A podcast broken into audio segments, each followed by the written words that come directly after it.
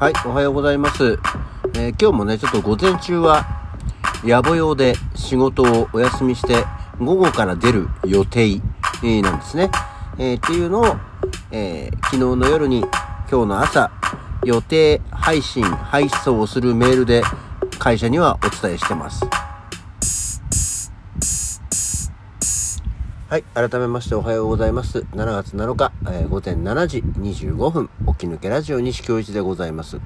そうなの。えー今日はちょっとシフトは早まなんですけど、本当は。ちょっと午前中野暮用で、えー一応午後から出ますと。なんか予定が変わったらまた連絡しますと。多分仕事は行くと思うけど、っていうところですね。はい。えー、そんなわけで、まあちょっと今日もね、少しだけゆっくりめに、えースタートなんですけど、もうここのとこね、もうこれが体内時計なのか、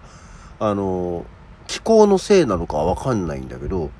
なんかね、目覚まし、アラームの鳴る1時間ぐらい前に目が覚めるようになったんだよね。あのまあ、で一応仕事によっては早番だったりさ、中番だったりするんで、起きる時間ってのはこうまちまちなんですけど、だいたい起きる時間の1時間ぐらい前に一旦目が覚める。こうなんか、ふっと起きて目が覚めて、時計を見ると、あ、まだあと1時間寝れんなみたいな時間にね、目が覚めるんですよね。で今日も、あのー6時ちょっと過ぎぐらいに一旦目が覚めて、で、昨日なんかは早番だから、5時ちょっと過ぎに目が覚めてっていうのが、うまい具合に1時間ぐらいずつ、あの、前に目が覚めるんだよね。これ何なんだろうね。まあ、そこまだこう目が開いただけなので起きるとは換算しないので、まあ、まあ寝れるなと思って寝ちゃうんでね、目覚ましになるまではと思って、えー寝てますけど、何なんだろう。この現象は何でしょう。ね。そういうことない。もう年、現象としては年寄りっていうことなのかもしれませんけどね。はい。あ、あと、はい、えー、笠野さん、アイテムありがとう。なんか、連日アイテムありがとう。そんなにポイント余ってますか？ね、あと、毎度おなじみ、相川博明、えーもうなんかお便りっていうよりは、えーリアクションだよね。こうもう、話に対する、えーレスポンスっていうのをいただいてますけど、えーま、昨日の遊びの博物館の話ですね。あれ、遊びの博物館だったのか、遊びの博物誌っていうのがうちにもあるんだが、図録が博物誌で展覧会が博物館だったのかしら。ね、あ、そうかもしれない。俺もちょっとあ博物館って言ってますけど、あの、明日あたり実家に行くので、ちょっとそれを持ってきてみて、実際どういうものだったかを確認したいと思います。で、しかし西が庵野光政を知らないとは驚きだわっていうね、あの、その、表紙が日本の庵野光政という人でっていうことですけどね。いや、名前自体は全然、いや、もちろんその、図録の、あの、表紙の絵っていうことで作家名としては知ってたけど、その、庵野光政っていうのをちゃんと認識はしてなかったと思う。多分その絵とかももちろん知ってるし、ああ、この絵ねっていうのは、おおよそ見れば、ああ、この絵見たことある見たことあるみたいなことは多いけど、それイコール、庵野光政だったかどうかっていうのは、多分ちょっとね、認識はしてなかったと思いますよ。っていうところですね。はい。そんなわけでね、全然関係ない話なんだけどさ、あのここ、今週ぐらいの話で、ツイッター界隈がかなりとドタバタしてるようですね。あの、皆さんはいかがですか？あのね、ツイッターがなんだっけ、API の規制で、えー見れなくなるだろう、なんだろ、ギャー、見れないわーっていうのが、確かにあの、のタンプの稽古行っても、何人か、ツイッターが見られない、どうするわーみたいなことは言ってる人たちがいましたけど、私、何もですね、あの、一切影響なく普通にツイッターが見れてる状況だったのね。で、なんか、なんだっけ、その、いわゆる、投稿が600だかなんだかとかっていうのの規制の数があったみたいですけどね。あの、私そもそもフォロワーが500 ちょっとしかないんで、うん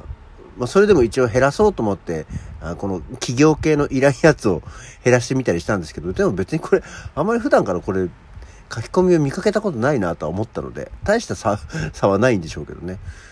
で、なんかツイッターの次に、なんか別のとこ行かな、行かなきゃみたいな、代わりになるものを探せみたいなことにね、なっているようですけど。で、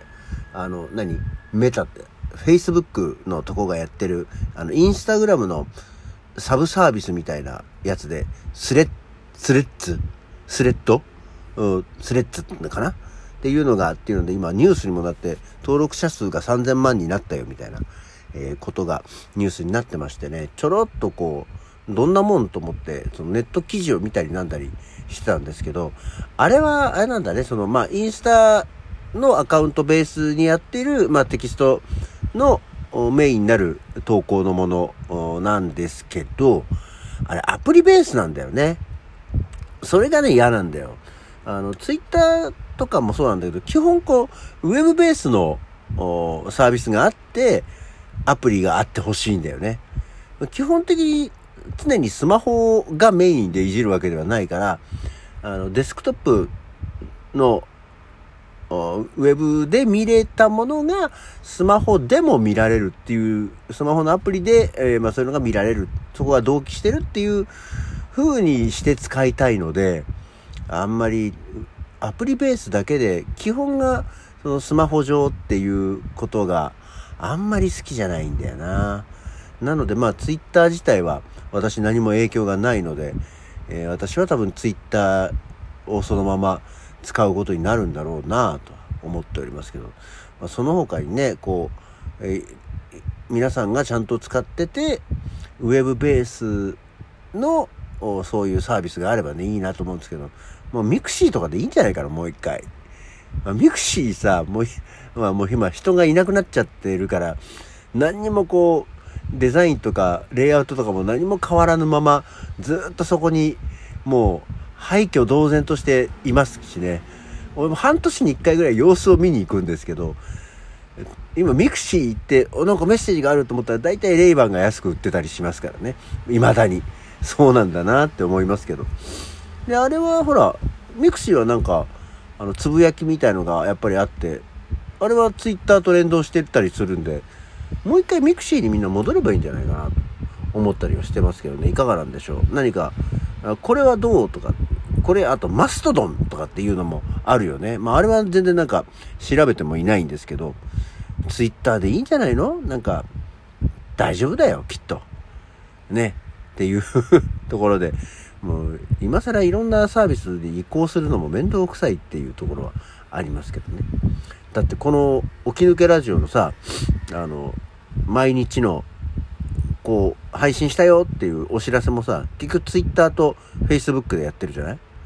それぐらいのことではあるからね。あとは、お芝居のお知らせですけど、なんか、Twitter、みんな Twitter をこのまま頑張って続けていけばいいんじゃないかな。って思ってる。っていうとこですね。あともう一つなんかさ、あの、その、ニュース、ウェブニュースで、え、って思って全然これは私の勘違いでいたんですけど、えー、松尾清っていう人が、山下達郎の事務所を解雇っていうか、を辞めたよとか辞めさせられたよっていうニュースがあって、最初、まあ全く、あの、知らずに、あの見出しだけで見て、えー、松尾清が、そんなこと契約解除になったんだと思って、そもそも、松尾清が山下達郎の